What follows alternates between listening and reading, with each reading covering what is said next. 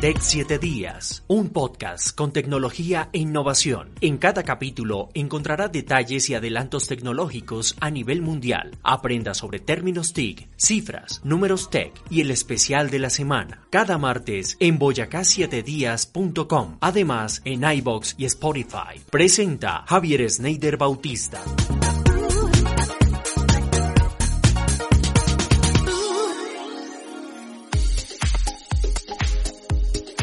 Hola amigos, les habla Javier Schneider Bautista. Bienvenidos a un capítulo nuevo de Tech 7 Días, el podcast de la innovación, la tecnología, las noticias nuevas y por supuesto todo el emprendimiento en torno a la vida digital. Sean ustedes bienvenidos. En Tech 7 Días presentamos algunas novedades y adelantos tecnológicos.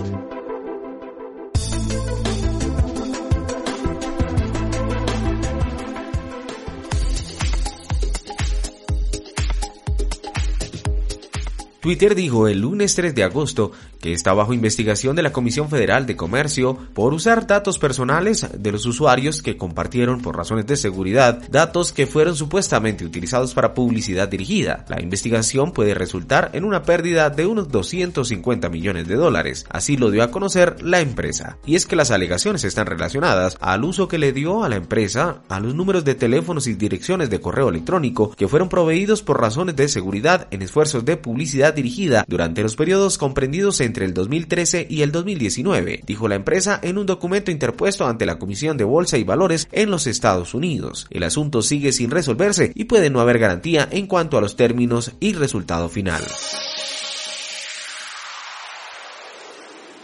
Google activó los subtítulos automáticos de su función Live Caption para usarse durante llamadas y con sus teléfonos Pixel. La función anunciada el lunes 3 de agosto a la par del debut del Pixel 4a, el cual llegará a los teléfonos Pixel a partir del Pixel 2 en adelante. Los subtítulos Live Caption funcionarán tanto en llamadas desde app nativo de Android como desde aplicaciones de terceros. El sitio Engader reportó primero sobre la disponibilidad de la función diciendo que las llamadas compatibles con Live Caption pueden ser desde cualquier otra aplicación, incluso si la llamada es por Wi-Fi, como las que funcionan con WhatsApp, Facebook o incluso con Telegram. La función está pensada como una herramienta de accesibilidad, pero Google sabe que se puede usar con fines maliciosos, por ello, la empresa agregó funciones como la de alertas durante una llamada. Cuando un usuario active Live Caption durante una llamada, la otra persona en la llamada recibirá un aviso para notificarle que el usuario puede ver la transcripción de la llamada.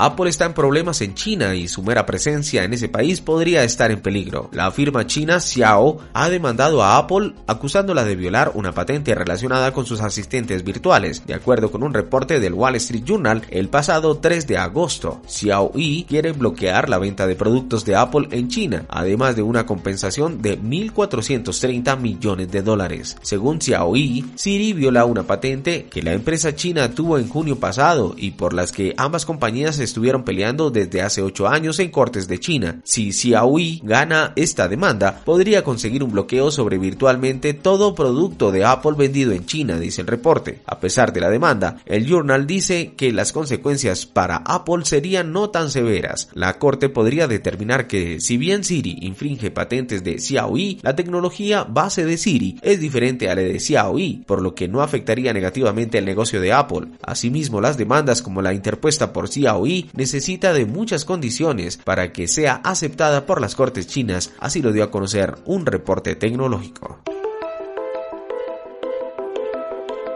Aprende con Tech 7 Días.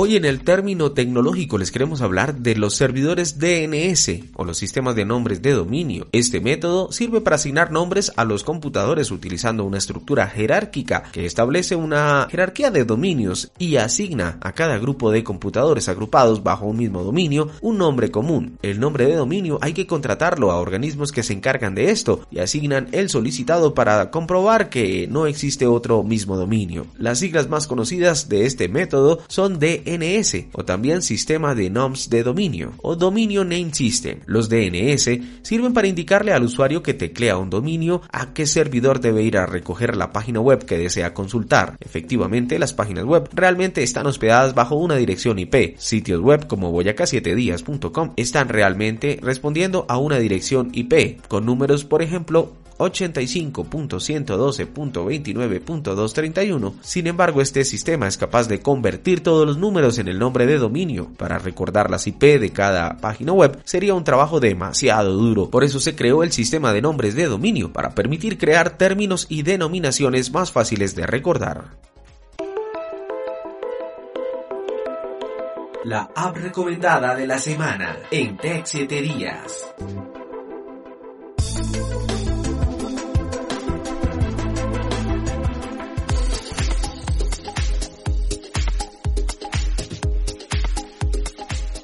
Hoy en la app de la semana les queremos recomendar Phone Guardian Seguridad Móvil y VPN. Esta aplicación es compatible con todos los dispositivos, la privacidad simplificada y disfrutar de un acceso a Internet de forma privada en un entorno de telefonía móvil sin piratas informáticos no es tan fácil. Sin embargo, con Phone Guardian, que es una aplicación de VPN gratuita y que permite establecer conexiones a Internet seguras para proteger información personal cuando usted se conecta a una red Wi-Fi, ahora es una realidad. Max y Hunxing son los fieles guardianes que se encargan de explorar la red de forma segura, controlar sus actividades en línea, proteger su privacidad en línea, así como proteger el teléfono con un solo toque y darle un poco de amor a la mascota virtual llamada Max, con una excelente funcionalidad llamada la red privada virtual o VPN por sus siglas en inglés, es una tecnología que ofrece una conexión segura a Internet. Se podrá usar totalmente gratuita. Está disponible en Google Play Store. Si desea tener más información, puede acceder a la página web oficial de esta aplicación www.fonguardianapp.com. Para recordar y no olvidar en Tech 7 días.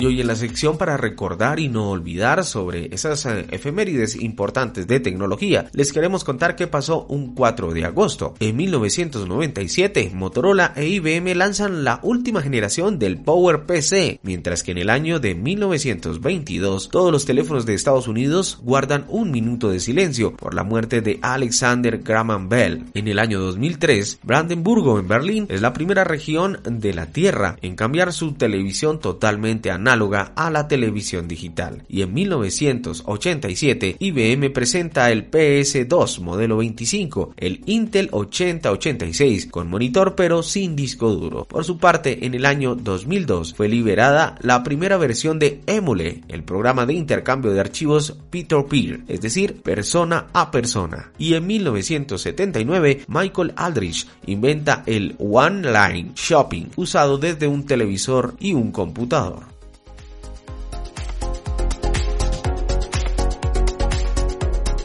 Y así llegamos a la parte final de nuestro podcast Tech 7 días. Los esperamos en 8 días. En la siguiente semana tendremos más temas importantes de tecnología, innovación, emprendimiento y muchos otros temas aquí en Tech 7 días. Hasta pronto.